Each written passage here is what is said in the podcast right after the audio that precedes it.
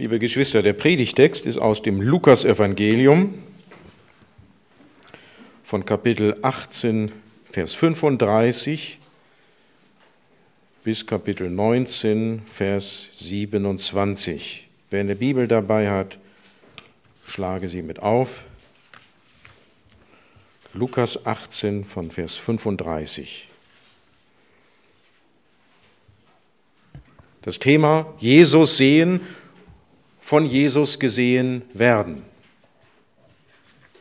Der erste Punkt. Du siehst Jesus richtig, wenn du ihn als Retter siehst. Lukas berichtet, Vers 35, als sich Jesus Jericho näherte, saß dort ein Blinder am Straßenrand und bettelte.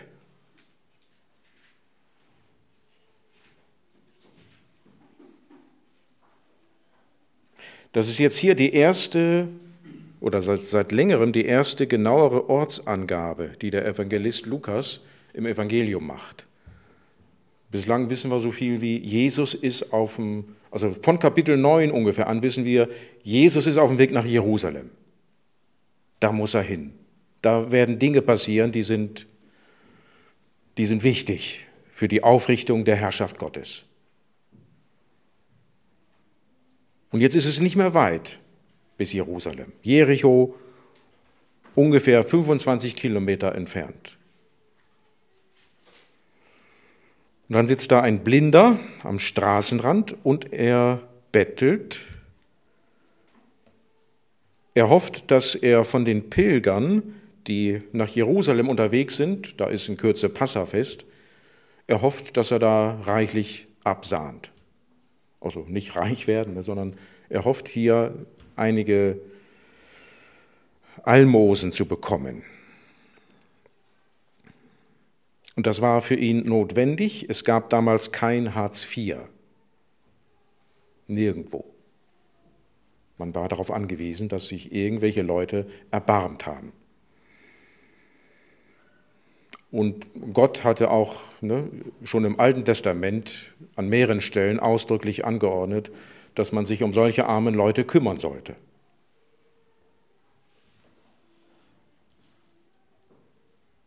Vers 36. Er hörte die Menge vorbeiziehen und fragte, was da los sei. Man sagte ihm, dass Jesus von Nazareth vorbeikomme. Da rief er laut, Jesus, Sohn Davids, hab Erbarmen mit mir.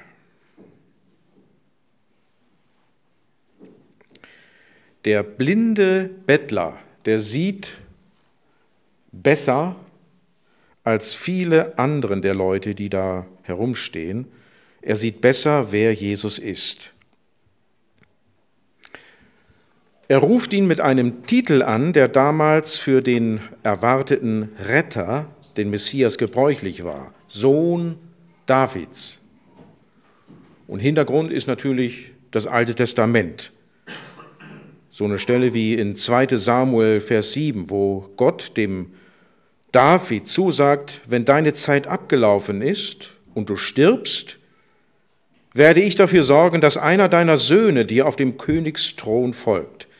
Der wird dann ein Haus für mich bauen und ich werde seine Herrschaft und die seiner Nachkommen für alle Zeiten festigen. Und Lukas, der hat besonders am Anfang seines Evangeliums an diese Zusage angeknüpft und hat dort schon deutlich gemacht, dieser versprochene Nachkomme von David, der Gottes ewige Herrschaft aufrichtet, das ist Jesus. Ja, als der Engel Maria begegnete, da kündigte er ihr an, du wirst schwanger werden und einen Sohn gebären, dem sollst du den Namen Jesus geben. Er wird groß sein und wird Sohn des Höchsten genannt werden. Gott, der Herr, wird ihn auf den Thron seines Ahnherrn David erheben, und er wird für immer über die Nachkommen Jakobs regieren. Seine Herrschaft wird nie zu Ende gehen. Das hat der blinde Bettler auf einen Schlag begriffen. Der hört nur, Jesus von Nazareth ist auf dem Weg nach Jerusalem, der kommt in Kürze vorbei. Und jetzt ruft er ihn als den Sohn Davids an. Und es ist an dieser Stelle noch nicht geklärt, was will er eigentlich von diesem Jesus? Will er ein besonders großes Almosen?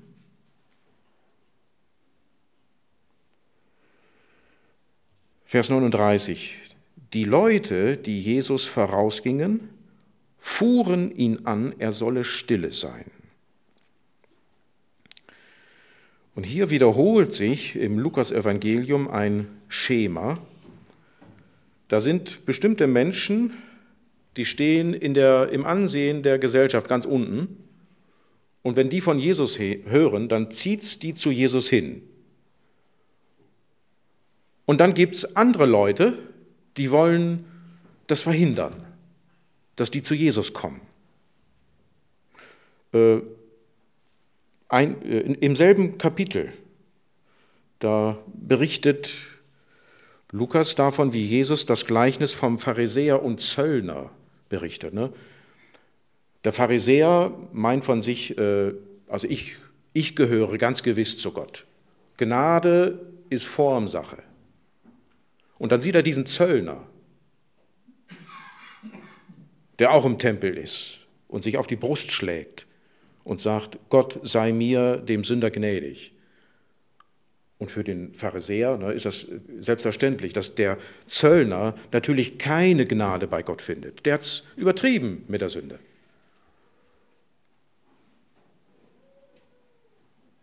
Oder an, an anderer Stelle werden da bringen Eltern ihre kleinen Kinder zu Jesus. Der soll sie, ja, er soll sie segnen, er soll sie möglicherweise gesund machen. Und die Jünger denken auch, also was soll das denn jetzt?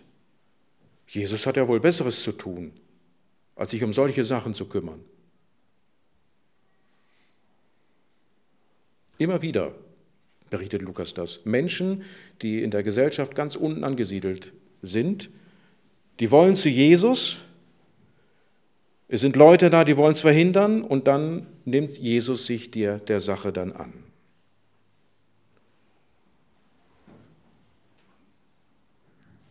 Bei dem Blinden ist es erstaunlich, aber er schrie nur noch lauter. Sohn Davids, hab Erbarmen mit mir. Klammer auf, ihr könnt mich alle mal, naja,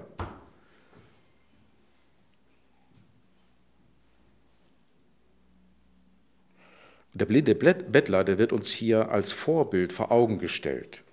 Also vielleicht erfahren wir das nicht so direkt, ne, dass uns Menschen davon abhalten wollen, zu Jesus zu beten und seine Gnade in Anspruch zu nehmen. Ähm, vielleicht erfährt der eine von, oder andere das von euch auch, aber ich denke, was uns äh, mehr beschäftigt, das sind Anfechtungen das Gefühl, meine Gebete, die gehen sowieso, sowieso nur bis an die Decke. Auch so das Gefühl, also ich habe, ne, was ich, dass man, dass man denkt, ich habe bestimmt schon hundertfach Gott um konkrete Dinge gebeten. Und er hat nicht eine so erfüllt, wie ich mir das vorgestellt habe.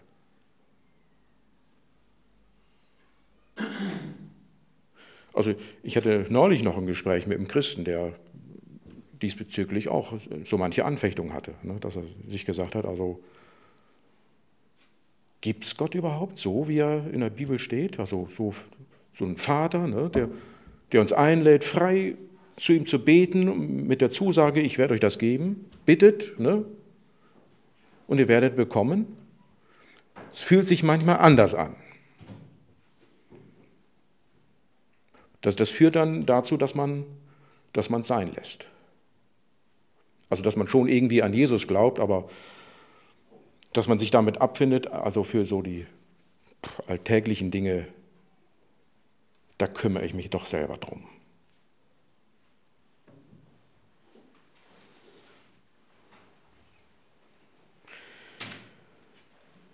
Der blinde Bettler ist uns ein Vorbild Natürlich, bei ihm geht es jetzt um, um seine Rettung, ne? aber er ist uns auch ein Vorbild, dass wir nicht aufhören, Gott mit unseren Gebeten in den Ohren zu liegen. In der Gewissheit, er wird alles, was er zugesagt hat, wird er erfüllen.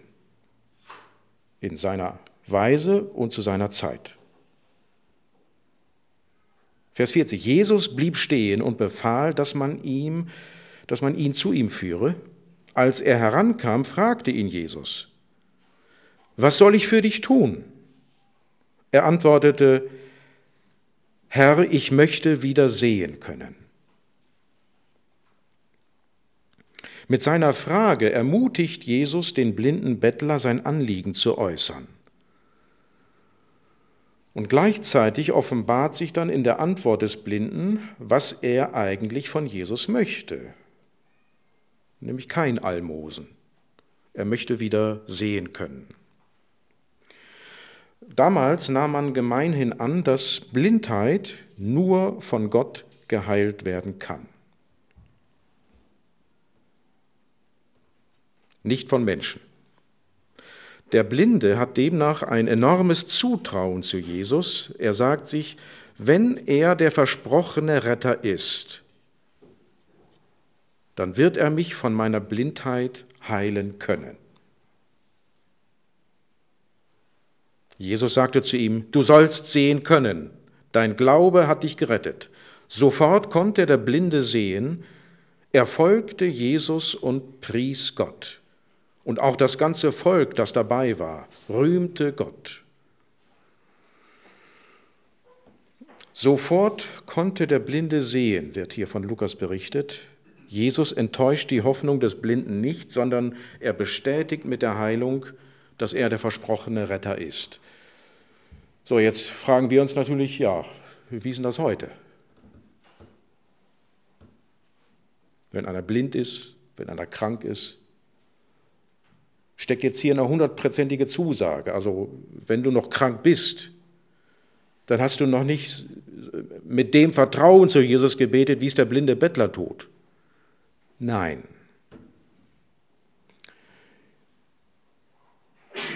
Die Heilung des Blinden fällt hier zusammen mit seiner Rettung. Also was wir daraus ableiten können, ist, wenn du Gott um Rettung bittest, wirst du zu 100 Prozent erhört. Wenn du ihn darum bittest, vergib mir meine Sünden, dieses Gebet wird zu 100 Prozent erhört. Auch wenn du schon seit Jahren Christ bist und dich möglicherweise mit einer bestimmten Sünde rumplagst, die du nicht unter die Füße kriegst. Habsucht, Unzucht, Götzendienst. Ne, der, der blinde Bettler ist eine Einladung für dich, nie damit aufzuhören, immer wieder zu Jesus zu kommen und ihn zu bitten, Herr, bitte vergib mir meine Schuld. Dir wird vergeben.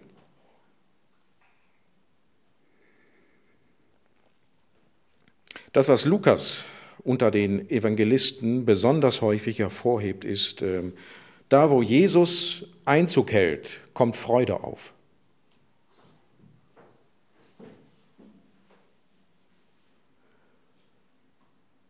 Ne, der Blinde folgt Jesus sofort und preist Gott. Und dann auch das übrige Volk, das dabei steht, rühmt Gott dafür, dass er sich um diesen Blinden gekümmert hat. Wenn du also Jesus als Retter siehst, dann siehst du ihn richtig. Und wenn du ihn als richtig, äh, als, als Retter siehst, kannst du, da kannst du dich auch richtig über Jesus freuen. Ich komme so ein bisschen äh, durch verschiedene Gemeinden, durch meine Predigtdienste. Und das, was mir auffällt, ist, äh, die Gottesdienste sind, sind alle unterschiedlich. Also es sind alles auch so ähnlich, so freie Gemeinden, irgendwie reformatorisch geprägt. Ähm, die Stimmung ist hier und da etwas anders. Also die, die Stimmung im Blick darauf, also was, dort, was darf dort im Gottesdienst zum Ausdruck gebracht werden? In der Freude über Gott. Oder was trauen sich die Leute zum Ausdruck zu bringen im Gottesdienst?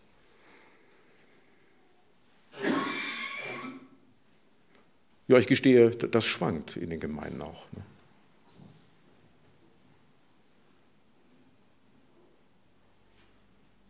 Aber es ist etwas Schönes, wenn man Geschwister um sich hat,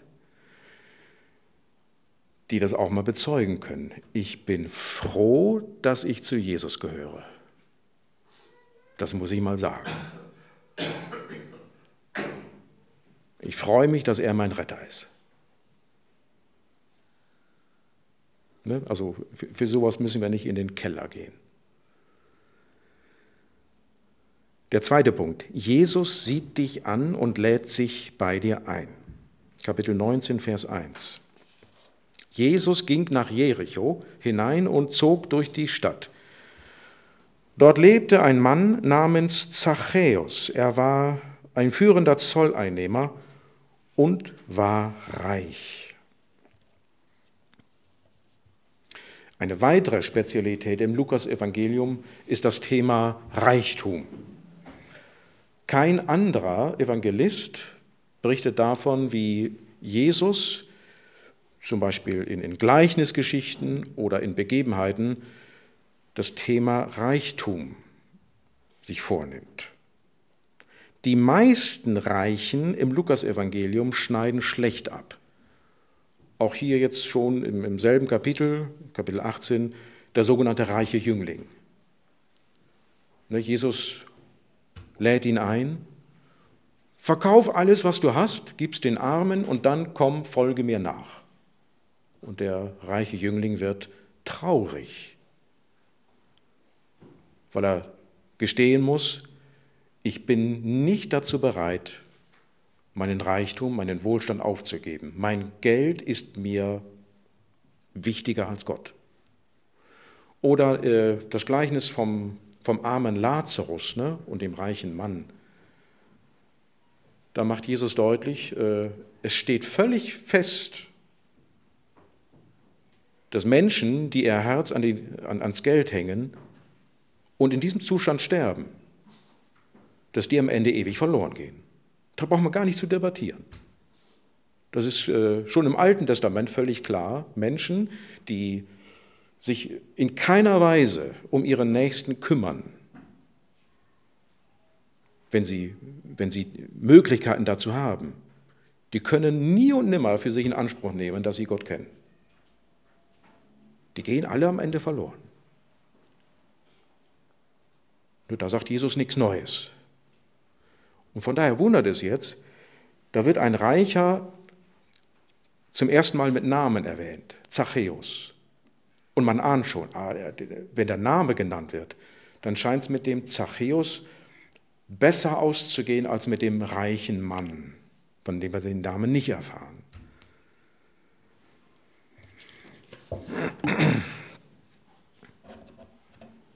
Vers 3. Er wollte unbedingt sehen, wer dieser Jesus sei, aber er war klein und die Menschenmenge versperrte ihm die Sicht. So lief er voraus und kletterte auf einen Maulbeerfeigenbaum, um Jesus sehen zu können, denn dort musste er vorbeikommen. Also wieder dasselbe Schema. Ein, ein Mann, der im Ansehen der Leute ganz unten ist, der will Jesus sehen und da sind Leute, die, die hindern ihn dran. Zachäus hat gewiss einige Dinge über Jesus schon gehört, deswegen will er sich den mal genauer angucken. Er ist neugierig. Vielleicht hat er sogar eine gewisse Sehnsucht danach, Hilfe von Jesus zu empfangen. Aber man muss schon sagen, dieser Zachäus ist im Blick, äh, ist im Vergleich zu dem blinden Bettler viel zurückhaltender. Der schreit sein Anliegen nicht hinaus.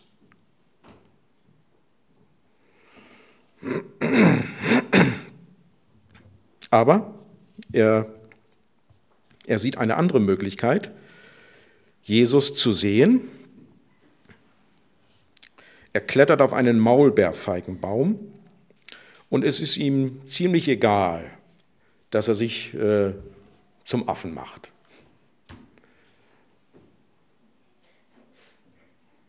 Ne? Er macht sich auf diese Weise zum Affen für die Leute. Und wahrscheinlich äh, versteckt er sich auch so ein bisschen hinter den Blättern, damit es nicht jeder sieht. Also er möchte Jesus sehen. Ne? Ob jetzt Jesus einen Blick auf ihn wirft, das ist für ihn jetzt noch nicht entscheidend. Er will erst mal sehen, wer ist das? Als Jesus an die Stelle kam, schaute er hinauf und sprach ihn an. Zachäus, komm schnell herunter, ich muss heute dein Gast sein. Zachäus stieg schnell vom Baum und nahm Jesus voller Freude bei sich auf. Also wie schon beim blinden Bettler räumt Jesus auch bei Zachäus jedes Hindernis zwischen sich und ihm aus dem Weg. Jesus teilt Zachäus gegenüber nicht die Verachtung der Menge. Er blickt oben nach oben auf Zachäus und er sieht ihn an. So, und dann ist es an dieser Stelle Jesus, der mit einiger Dreistigkeit sich selber einlädt. Also wahrscheinlich, natürlich weiß Jesus, der Zachäus, der ist ein bisschen schüchtern. Wenn ich ihn fragen würde, würde der mich einladen. Aber weil er so schüchtern ist, sage ich ein bisschen deutlicher. Zachäus, ich muss heute dein Gast sein. Diese Dreistigkeit von Jesus entspringt seiner Liebe. Das ist ähnlich wie, also das kann sich jeder von euch vor Augen halten, wenn es um eigene Schuld geht. Da ruft Jesus jedem Einzelnen von euch zu. Also sag mal, du plagst dich doch mit Schuld, oder? Wann willst du endlich mit deiner Schuld zu mir kommen? Ne? Jesus lädt sich, wenn du so willst, als Retter bei dir ein. Willst nicht endlich mal deine Schuld abladen?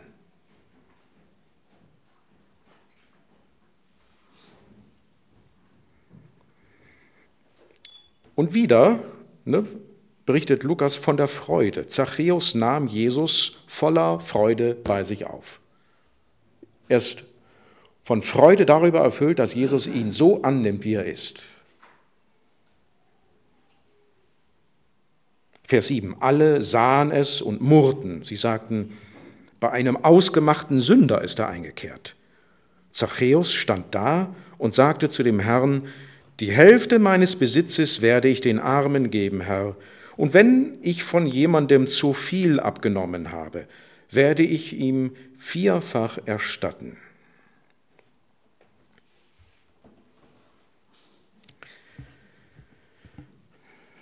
Eigentlich stehen die Verben oder einige Verben in der Gegenwartsform. Ich gebe meine Hälfte, ich gebe die Hälfte meines Besitzes den Armen. Und tatsächlich meinen manche Ausleger äh, von daher, dass, dass Zachäus hier nichts für die Zukunft verspricht, sondern einfach nur erzählt, was er eigentlich immer, immer schon gemacht hat. Herr, ich habe immer schon den, den Armen geholfen.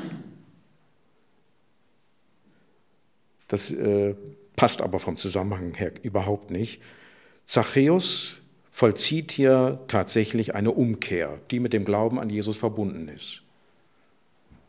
Der, der weiß sofort, ja, Vergebung von Jesus zu empfangen und äh, sich in Liebe dem Nächsten zuzuwenden, das ist äh, eine selbstverständliche Einheit.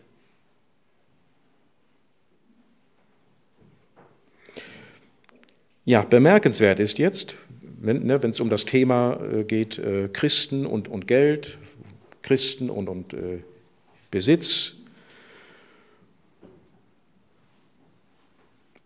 Nach welchen Grundsätzen äh, verfahren die Jünger von Jesus hier? Was, was will Jesus von ihnen? Und da muss man von Lukas 18 und 19 her sagen, das kann man so genau gar nicht sagen.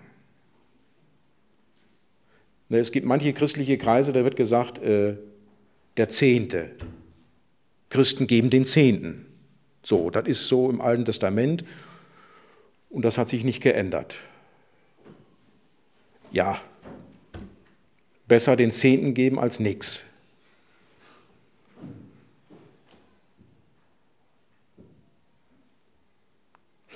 Bei dem reichen Jüngling aber, was hat Jesus dem denn gesagt?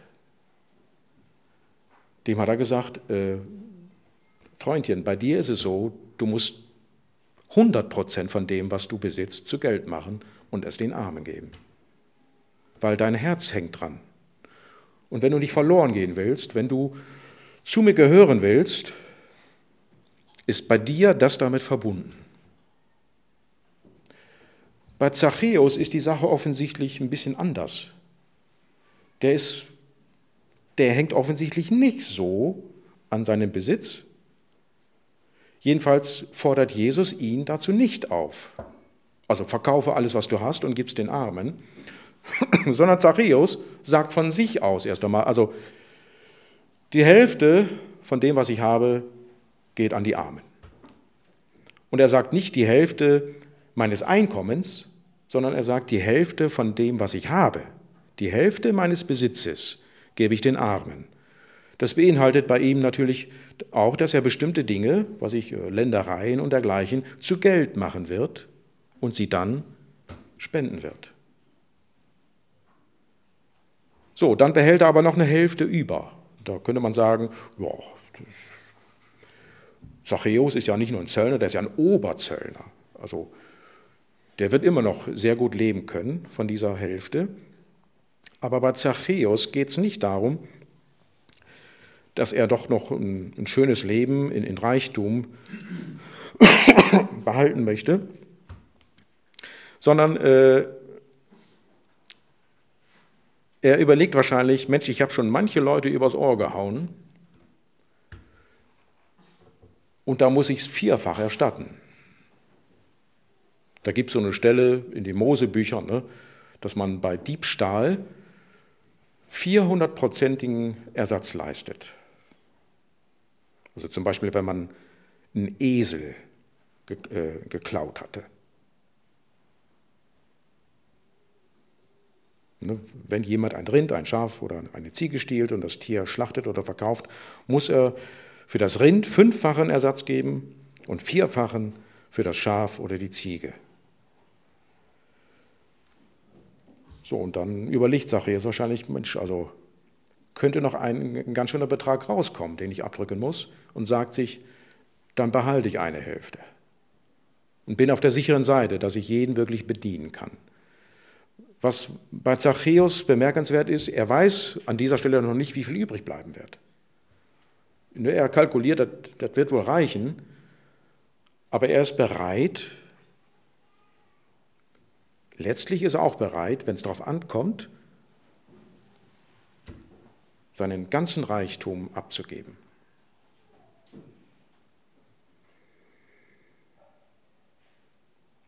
Darauf sagte Jesus, Vers 9 zu ihm, Heute ist diesem Haus Rettung widerfahren, denn auch er ist ein Sohn Abrahams. Der Menschensohn ist ja gekommen, um die Verlorenen zu suchen und zu retten. Jesus, der sieht das Versprechen von Zachäus als Ausdruck echter Umkehr an und bohrt auch nicht weiter nach und, und macht, auch, macht dem Zachäus keinerlei weiteren Vorschriften. Ein Grundsatz, der daraus folgt, ist, ist der, alles, was aus Glauben geschieht, kann keine Sünde sein. Zachäus handelt aus Glauben. Und dann ist es egal, wie viel er am Ende noch behält.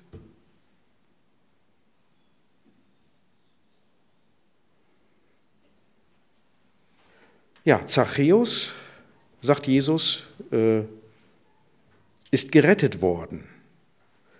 Jesus sagt sogar, heute ist diesem Haus Rettung widerfahren. Jetzt weiß ich natürlich, ich bin hier in einer baptistischen Gemeinde und werde darüber nicht, mich nicht weiter auslassen. Aber schon bemerkenswert. Ne? Äh, nicht nur Zachäus äh, empfängt Rettung, sondern irgendwie ist ein ganzes Haus mit dabei. Jetzt könnte man sagen, ja, die haben alle geglaubt wie Zachäus. Ja, kann sein. Er, sagt Jesus, ist ein Sohn Abrahams. Und was für Zachäus, äh, oder Zachäus wird hier ein Beispiel dafür, was sich alle Pilger, die nach Jerusalem unterwegs sind, äh, merken sollen. Zachäus zeigt sich als wahrer Nachkomme von Abraham. Er stammt nicht nur leiblich von Abraham ab, sondern er handelt wie Abraham aus Glauben. Er ist an seinem Herzen beschnitten.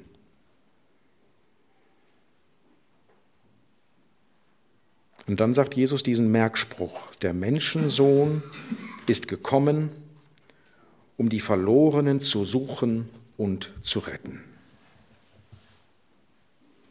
Er ist der Retter.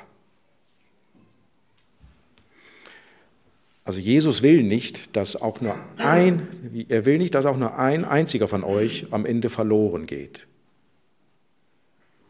Wie geht ein Mensch verloren? Ähm, wenn er an seinen Sünden bleibt, wenn er keine Vergebung von Jesus in Anspruch nimmt. Was heißt es, verloren zu gehen? Äh, Jesus spricht davon, also endgültig verloren zu gehen, also ewig verloren zu gehen. Umgekehrt meint dann hier Rettung, ewige Rettung. Also Jesus ist ein Retter, der dich ewig retten will. Jesus weiß, dass du ohne ihn ewig verloren gehst. Das, das ist das Schlimmste, was einem Menschen passieren kann.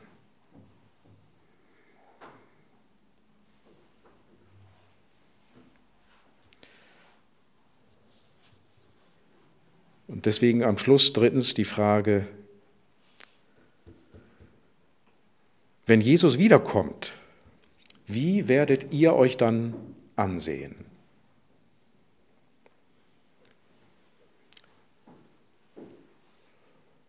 Wird er dich als Retter angucken oder als, oder als Richter? Und wirst du ihm als jemand begegnen, der gerettet wird oder gerichtet wird? Das ist das Thema dann in dem Gleichnis, was Jesus erzählt, von Vers 11 an. Als sie diesen Dingen, als sie diesen Dingen zuhörten, fuhr Jesus fort, auch noch ein Gleichnis zu erzählen. Er war nämlich nahe bei Jerusalem und sie dachten, dass die Herrschaft Gottes im Begriff stehe, offenbar zu werden. Noch eine Spezialität beim Evangelisten Lukas, die, ähm, die Bedeutung von Jerusalem als dem Ort, wo Gott seine endgültige Herrschaft aufrichtet. Natürlich klingt Lukas sich hier beim Alten Testament ein. Ne, der Jerusalem oder der Berg Zion, das ist der Ort, wo Gott am Ende sich offenbaren wird. Er wird sein Volk retten und er wird seine Feinde vernichten. Aber gleichzeitig äh, korrigiert Jesus, so wie Lukas das schildert, eine zu enge Verbindung zwischen Jerusalem und der endgültigen Herrschaft Gottes.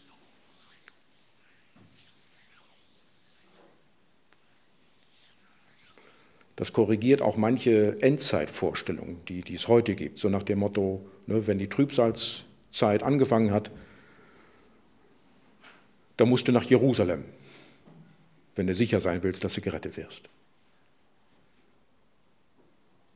Nee.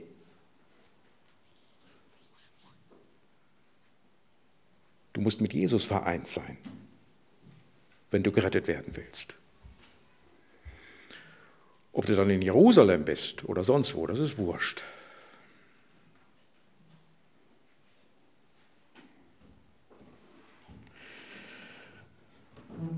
Jesus hat gegenüber bestimmten Erwartungen, dass ähm, die Aufrichtung der Herrschaft Gottes besonders äh, mit Jerusalem verbunden ist und auch dem Missverständnis ist er begegnet, dass, es, dass äh, alle leiblichen Nachkommen von Abraham Gottes Gnade erfahren. Ähm, das hat Jesus schon an manchen Stellen äh, vom Tisch gefegt, diese Vorstellung.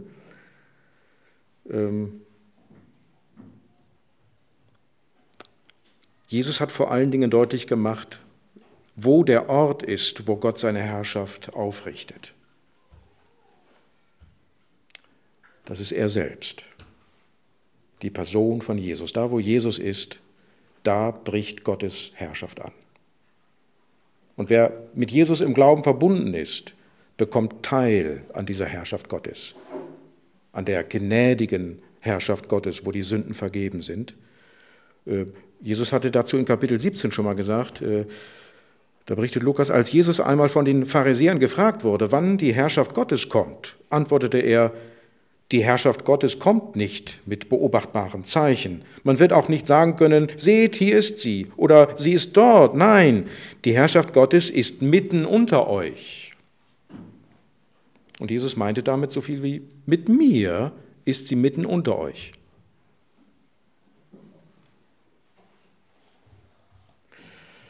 Nachdem Jesus Zachäus gerettet hatte, sagte Jesus, der Menschensohn ist gekommen, um die Verlorenen zu suchen und zu retten. Auch dies mochten manche Leute, die bei Jesus waren, missverstehen, als würde Jesus jetzt nach Jerusalem gehen, um der ganzen Stadt und dem ganzen Volk Israel Rettung zu bringen, auf einen Schlag.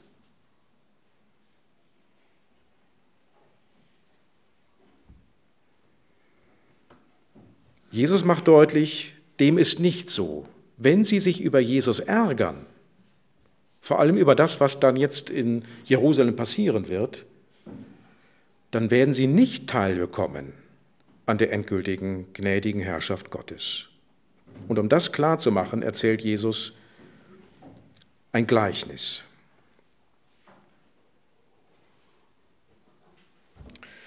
In dem Gleichnis macht er deutlich, dass äh, dass er seine Königsherrschaft nicht in Jerusalem antritt, sondern in einem fernen Land. Seine Jünger, die ihm folgen, werden nicht erleben, dass jetzt in Jerusalem ein für alle Mal die Herrschaft Gottes aufgerichtet wird und Jesus als verherrlichter König dasteht, sondern sie werden lernen, in seiner Abwesenheit ihm in Treue zu dienen. So, das ist jetzt das, was Jesus in dem Gleichnis deutlich macht. Die Aufrichtung der Herrschaft Gottes kommt im Wesentlichen in zwei Etappen. Jesus kommt einmal nach Jerusalem, da werden Dinge passieren, die wesentlich sind für die Aufrichtung der Herrschaft Gottes, und er wird irgendwann wiederkommen aus dem fernen Land. Und dann werden die, die sich als seine Jünger bezeichnen, danach beurteilt werden, ob sie ihm treu gedient haben oder nicht. Vers 12 geht das los mit dem Gleichnis.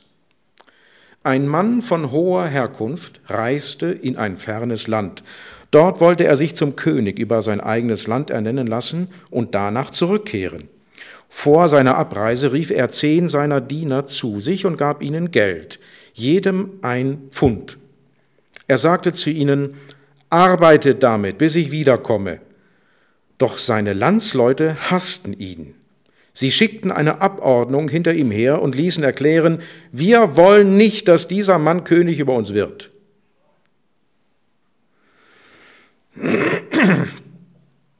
Jesus macht in diesen Versen wahrscheinlich eine Anspielung auf gewisse Vorgänge, die 30 Jahre damals zurücklagen. Ungefähr bis 4 vor Christus war Herodes der Große Herrscher über Palästina und nach seinem Tod machte sich sein Sohn Archelaus auf den Weg nach Rom zum Kaiser. Er musste dorthin, um sich die Königswürde über Palästina bestätigen zu lassen. Das war damals so. Die Könige im Römischen Reich, diese Statthalter, äh, konnten ihre Herrschaft nicht einfach so auf ihre Söhne weitervererben sondern das wurde immer wieder neu verhandelt beim Kaiser in Rom. So, der Archelaus, also auf dem Weg nach Rom beim Kaiser, und die Juden schickten eine Abordnung hinter, hinter ihm her, auch zum Kaiser nach Rom, um dem Kaiser zu unterbreiten, also wir wollen nicht, dass dieser Archelaus König wird über uns. Der Kaiser in Rom, da machte so einen Kompromiss. Der Archelaus wurde nicht König über Palästina, sondern nur über ein Teilgebiet Und er bekam auch nicht den Titel König, sondern Vierfürst. Heißt so viel wie ein Viertelkönig.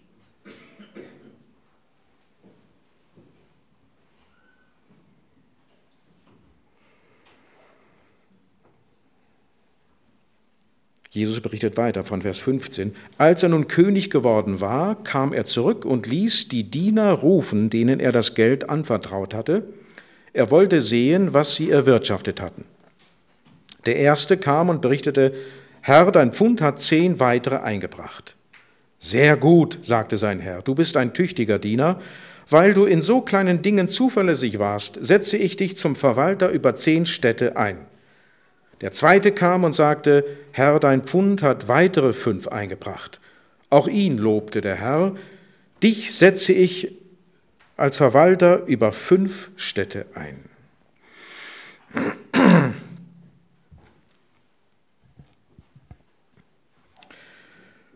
Vielleicht noch etwas, also wie viel war ein Pfund ungefähr? Ähm, zwei bis drei Monatslöhne. Ist nicht so viel. Und äh, man merkt auch schon, der, dieser Mann von hoher Herkunft, der verteilt gar nicht all seinen Besitz unter seine Diener. Der wird wahrscheinlich viel mehr besitzen. Er verteilt an sie einen relativ kleinen Teil und es geht ihm vor allem darum, ihre Treue zu prüfen. Das heißt, es geht ihm vor allem darum festzustellen, sind sie geeignet für höhere Aufgaben? Was werden die tun, wenn ich nicht da bin? Wie werden die das handhaben? Ne, ich gebe denen eine Aufforderung und bin dann für lange Zeit weg, werde keinen Druck auf die ausüben und dann komme ich wieder. Was werden die dann getan haben? Ne, und die Verbindung ist, äh, ist deutlich. Also Jesus hat uns, gut, er hat uns ein paar Aufträge gegeben, ne? So viele aber nicht. Äh, wir sollen unseren Nächsten lieben wie uns selbst. Wir sollen im Glauben bei ihm bleiben. Ähm, wir sollen das Evangelium ausbreiten. Belassen, es mal, belassen wir es mal bei diesen drei Dingen. Also Jesus hat vor 2000 Jahren seinen Jüngern klipp und klar gesagt, so, das, äh, das will ich von euch. Und seit 2000 Jahren ist er nicht da.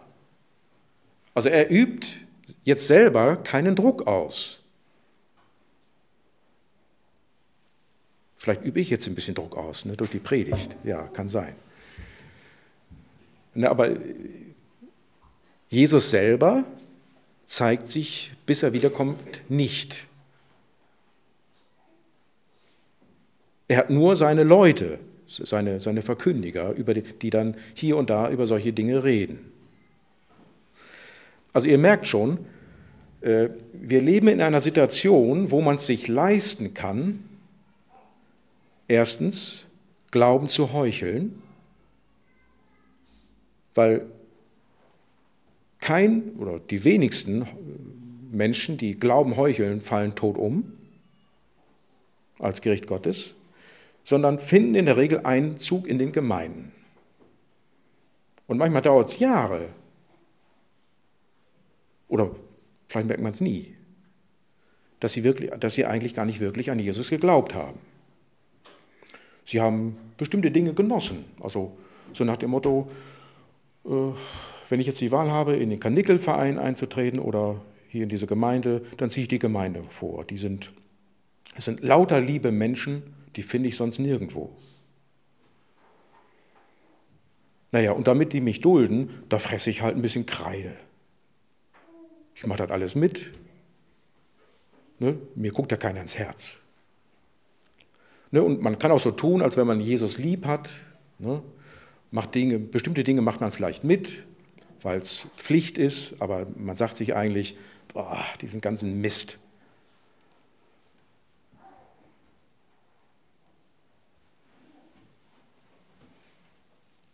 Das kann man sich alles leisten, weil Jesus nicht da ist.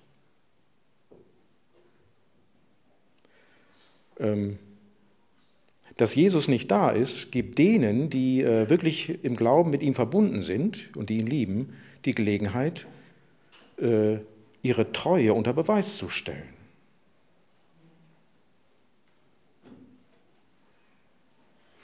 Also wir wissen ja, wir wissen ja bis heute nicht, wann Jesus wiederkommt. Ne?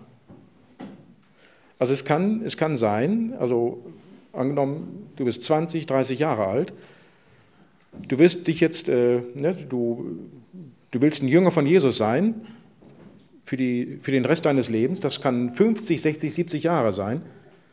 Du kannst dich darauf einstellen, dass der Glaube dir weltlich gesehen, vom, vom, vom weltlichen Maßstab her gesehen, dass der Glaube dir eher Nachteile als Vorteile bringt im Ansehen der Leute.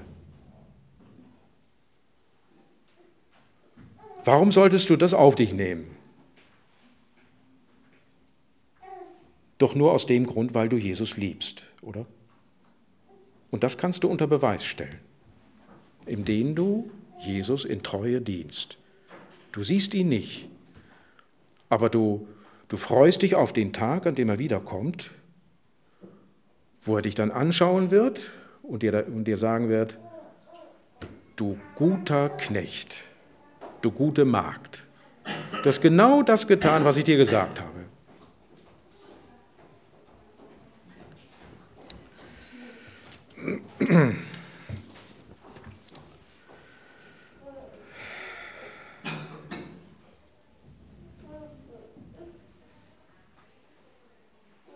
Ja, das ist die Betonung dann auch, äh, wenn, wenn der hochgestellte Mann wiederkommt, also wenn Jesus wiederkommt, dann fragt er nicht nach Erfolg, sondern nach Treue.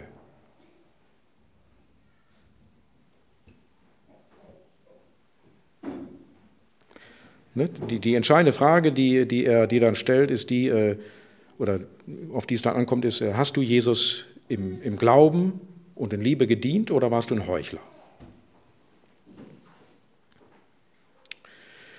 Der Heuchler, der kommt dann äh, als drittes, äh, taucht er nochmal auf. Ein anderer Diener aber kam und sagte, Herr, hier hast du dein Pfund zurück, ich habe es in einem Tuch aufbewahrt. Ich hatte nämlich Angst vor dir, weil du ein strenger Mann bist. Du forderst Gewinn, wo du nichts angelegt hast und erntest, wo du nicht gesät hast. Das ist ein Heuchler. Der hat am Anfang das Pfund angenommen. Der hat ganz klar von Jesus gehört, was Sache ist, von seinem Herrn gehört, was Sache ist. Ne, ich, hier, ich gebe dir jetzt das Pfund und du sollst damit arbeiten. Da soll, da soll was bei rauskommen. Und der, der, dieser Knecht hat das zugesagt. Deswegen hat er das Pfund auch bekommen. Ja, mache ich. Und jetzt wird, äh, sagt er, gibt er zu, ja, ich habe es äh, aufbewahrt. Anders gesagt, ich habe dieses Pfund niemals angerührt. Noch anders gesagt, auf uns übertragen, das wäre so, wenn jemand bekennen müsste, dann, ja, es stimmt, ich habe mich irgendwie zu dir bekannt, Jesus, ne? aber wenn ich ehrlich bin, ist es so, ich habe mich nie, mein ganzes Leben, wirklich um dich geschert. Um Sündenvergebung, um die Ausbreitung des Evangeliums. Wenn ich das irgendwelchen Leuten gesagt habe, da war das Heuchelei. Nichts von dem stimmte.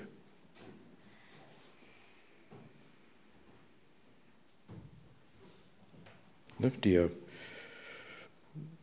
ähm, der Knecht, der bekennt ja auch, ich, ich hatte Angst vor dir. Ähm, wenn wir das übertragen auf, auf bestimmte Leute, ne, also die kennen Jesus nicht als Retter, die tun so, aber die denken auch nicht gerne über die Wiederkunft und das letzte Gericht nach.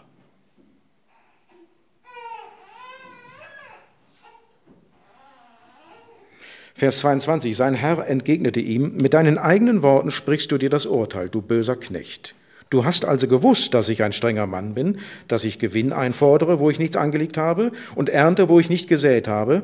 Warum hast du da mein Geld nicht wenigstens auf die Bank gebracht?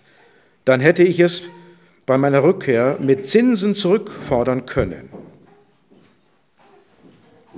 Man kann hier nicht alles eins zu eins auf, auf Jesus und seine Jünger übertragen.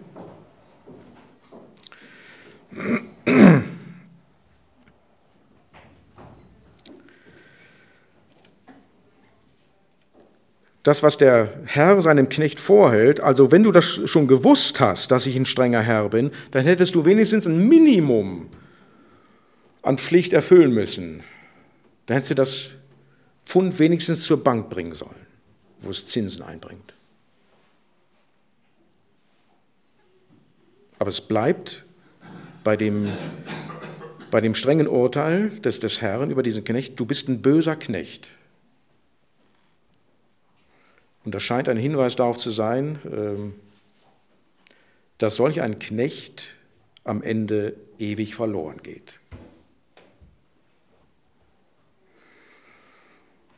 Also wenn wir das jetzt auf Jesus ne, und, und seine Diener übertragen, wenn jemand Jesus so begegnen wird, am Ende, dann hat das zur Folge, er geht ewig verloren. Vers 24. Dann sagte er zu den Umstehenden, nehmt ihm sein Pfund ab und gebt es dem, der die zehn hat. Sie wandten ein, Herr, der hat doch schon zehn. Ich sage euch, erwiderte er, jedem, der hat, wird gegeben, und wer nicht hat, dem wird auch das genommen, was er hat. Es sind hier wohl andere Knechte des Herrn, die sich äußern, Sie haben kein Problem damit, dass der schlechte Knecht sein Pfund abgenommen bekommt, aber was Sie nicht begreifen ist, dass jetzt ausgerechnet der noch das Pfund kriegt, der die meisten hat, der mit den zehn Pfund.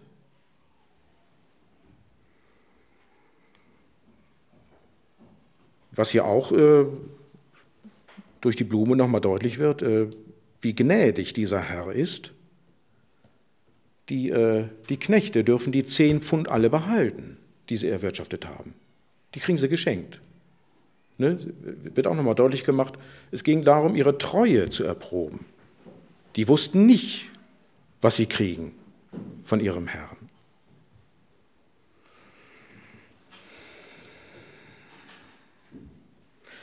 Ja, und dann so ein Ende von dem Gleichnis. So ein Happen, kriegt man schwer verdaut. Und nun zu meinen Feinden, die mich nicht als König haben wollten, holt sie her und macht sie vor meinen Augen nieder. Es ist insbesondere dieser Vers, der manche Ausleger dazu bewegt zu sagen, also in diesem Gleichnis steht der Herr auf keinen Fall für Jesus.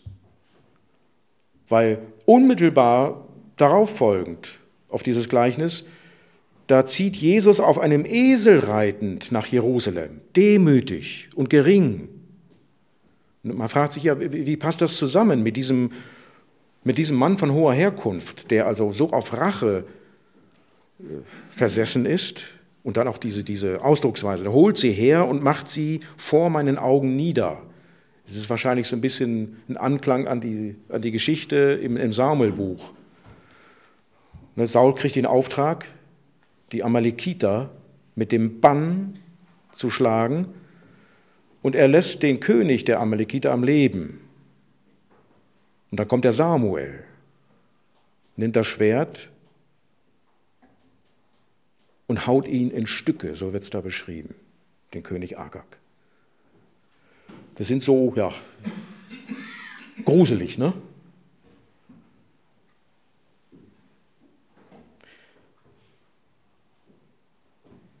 Es ist aber tatsächlich plausibler, hier in Vers 27 tatsächlich das auch auf Jesus anzuwenden. Nicht auf sein erstes Kommen nach Jerusalem, sondern auf seine Wiederkunft.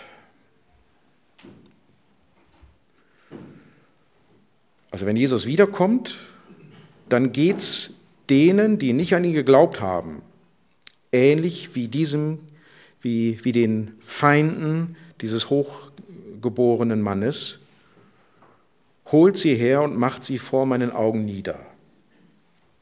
Hier im Gleichnis ist, ist die Rede von einer Hinrichtung durch das Schwert. Wenn wir das jetzt auf die Wiederkunft äh, übertragen, geht es da dann natürlich nicht um ein Schwert im wörtlichen Sinne, äh, sondern im übertragenen Sinne. Da geht es um das Schwert, das aus dem Mund von Jesus kommt. In der Offenbarung wird Jesus so geschildert bei der Wiederkunft. Da kommt ein Schwert aus seinem Mund und dieses Schwert symbolisiert den endgültigen Richterspruch über einen Menschen. Und so können wir das eben auch hier aus diesem Gleichnis auf uns übertragen. Wenn Jesus wiederkommt, fällt er einen, da fällt er über dich einen endgültigen Spruch. Entweder ist er dein Retter oder dein Richter. Diese zwei Möglichkeiten gibt es. Ne, ob du ein Heuchler bist oder nicht, es wird spätestens da, es wird dort offenbar werden.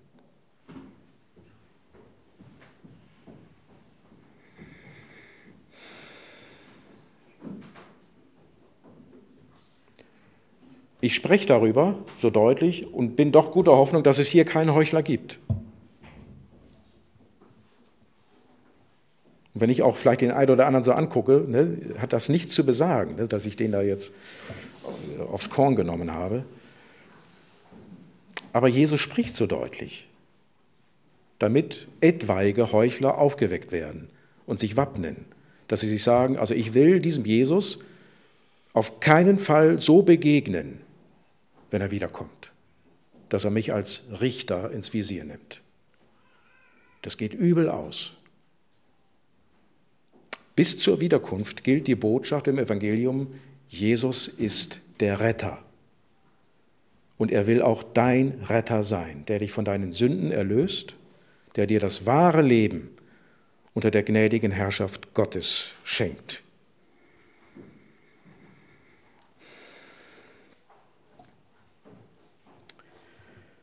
Ja, sieh dir diesen Jesus genau an, wie er dir von Lukas vor Augen gestellt wird. Dieser Jesus, der sieht dich freundlich an, er will nicht dein Richter sein, sondern dein Retter. Und wenn du Jesus nicht sehen kannst, also wenn du im Moment keinen Glaubensbezug zu ihm haben solltest, dann kling dich vielleicht in das Gebet des blinden Betters ein und dann bitte Jesus, Herr, ich möchte dich sehen können. Ich höre wohl die Botschaft, dass du der Retter bist. Ich bitte dich, öffne mir die Augen dafür, dass du auch mein Retter sein willst. Jesus ist gekommen, um die Verlorenen zu suchen und zu retten. Amen.